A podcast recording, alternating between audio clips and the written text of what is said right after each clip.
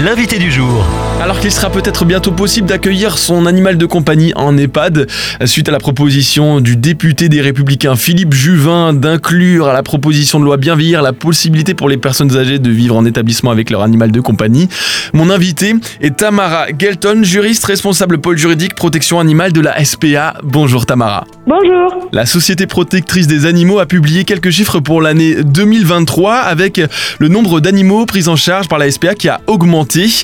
Qu'est-ce que cela représente en termes de chiffres? Oui, alors effectivement, la SPA en 2023 a constaté une augmentation euh, d'une part des abandons et malheureusement une baisse des adoptions.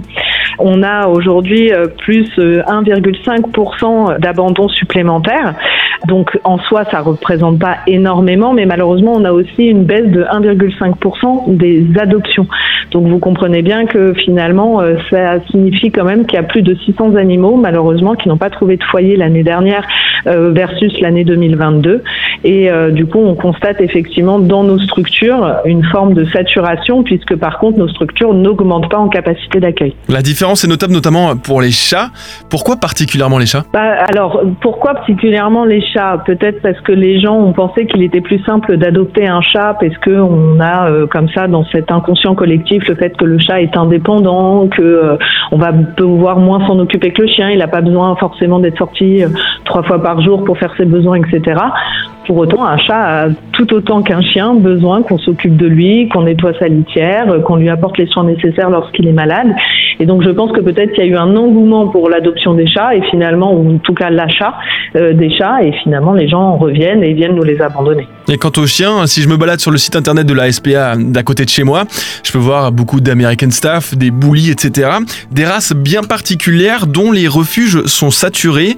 Euh, Pourquoi particulièrement ces chiens-là? Oui, malheureusement, aujourd'hui, il est vrai que la SPA constate euh, que dans le cadre des abandons, mais également dans le cadre des prises en charge d'animaux maltraités, on a euh, majoritairement aujourd'hui euh, des chiens type molossoïde et des malinois. Pourquoi euh, cet engouement là aussi pour ce type de race? Bah, Le malinois, euh, si vous voulez, il est quand même connu pour être un animal très intelligent euh, avec lequel on peut faire plein de choses, sauf que les gens oublient que ce type de chien a un besoin d'activité peut-être plus important que d'autres races et se retrouve confronté à ce moment-là avec un animal qui n'arrive pas à gérer et l'abandonne, voire même pire le maltraite. Et c'est pour ça que la SPA est de plus en plus sollicitée. De même pour les chiens type molossoïde, c'est des chiens qui ont été très à la mode dans les années 90, pour lesquels ensuite il y a eu une réglementation assez restrictive qui a été prise. Et puis finalement, cette réglementation, elle a plus ou moins été détournée et du coup, les gens se sont, on va dire, de nouveau tournés vers ce type d'animaux. Mais là aussi, c'est des animaux qui nécessitent une prise en charge peut-être spécifique et les gens ne se préparent pas à cette prise en charge et se retrouvent du coup confrontés à des problématiques de comportement, se retrouvent peut-être aussi à vouloir en faire malheureusement euh, des animaux de combat du fait de leur force physique, etc. Et euh, donc la SPA se retrouve soit sollicitée pour euh, les prendre dans le cadre de maltraitance, soit se retrouve effectivement avec des gens qui viennent nous les abandonner en grand nombre. Il est utile ici de rappeler que l'appellation chien méchant est une invention et qu'il n'y a pas de chien méchant par essence. Quand on pense à, la SPA, on pense bien sûr chien et chat, mais c'est pas tout. Il y a aussi les nouveaux animaux de compagnie et eux aussi sont de plus en plus nombreux en refuge. Ah oui, alors là, il y a une forte augmentation, hein, plus 6% de la prise en charge de ces animaux en abandon. Donc ce qu'on entend par NAC, c'est évidemment tout ce qui est lapin, cobaye, euh, souris, gerbille, etc. Aujourd'hui, ces animaux euh, sont euh, facilement achetables, on va dire, dans des structures professionnelles type animalerie. C'est vrai qu'il est facile pour faire plaisir à son enfant de se dire qu'on va prendre le petit lapin et finalement on va le laisser dans la cage. Or, une fois de plus, aussi petit soit-il, ça reste un animal avec des besoins, avec la nécessité de s'en occuper.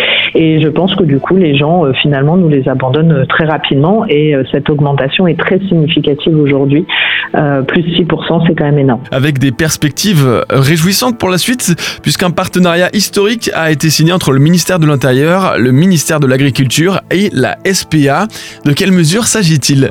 Alors c'est vrai qu'en janvier 2023, du coup, la SPA a signé avec le ministère de l'Intérieur et le ministère de l'Agriculture un partenariat assez fort puisque le ministre de l'Intérieur a décidé devoir dans chaque circonscription de police et de de gendarmerie un référent protection animale.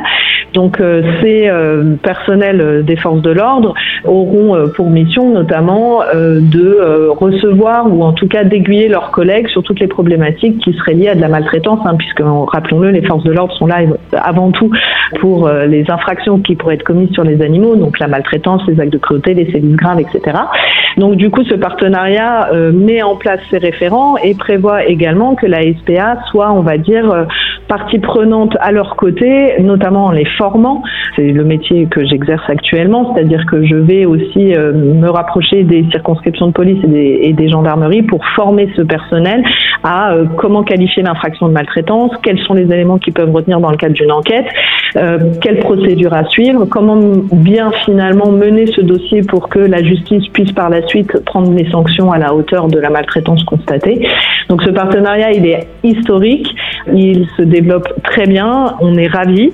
Ça permet euh, une fluidité euh, dans les échanges euh, avec ces institutions qui sont essentielles. Le ministère de l'Agriculture, lui, au sein de ses directions départementales de protection des populations, a déjà des services de protection animale, hein, c'est leur métier de base, mais ils ont également nommé ces référents au sein de leur, de leur service. Et du coup, ça permet, si vous voulez, une fluidité dans les échanges d'informations. Ça permet aussi, lorsqu'il y a maltraitance, de pouvoir agir mieux dans un cadre légal bien déterminé et euh, une prise en charge plus rapide et on l'espère des sanctions aussi pénales euh, qui seront euh, à la hauteur ensuite des faits constatés. Et ça c'est plutôt une bonne nouvelle en effet. Tamara Kelton, j'ai terriblement envie d'adopter un chien. Est-ce que vous pouvez me rappeler, nous rappeler le guide des bonnes pratiques avant d'adopter? Oui, alors déjà, la première bonne pratique, c'est imposée par la loi du 30 novembre 2021, c'est de signer un certificat d'engagement et de connaissance de l'espèce que vous souhaitez adopter.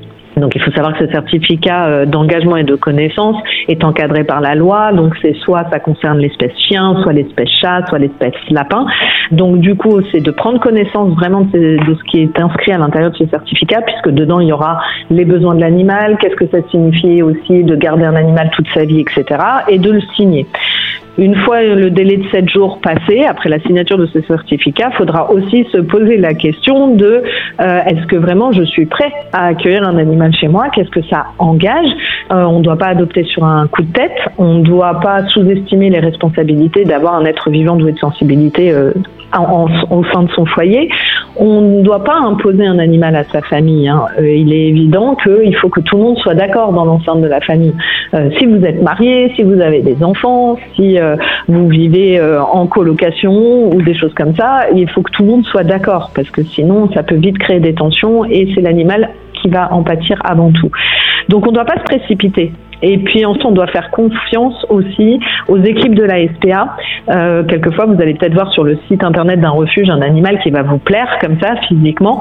Pour autant, euh, du fait de son comportement, de son caractère, il correspondra pas forcément à vos attentes et à votre mode de vie.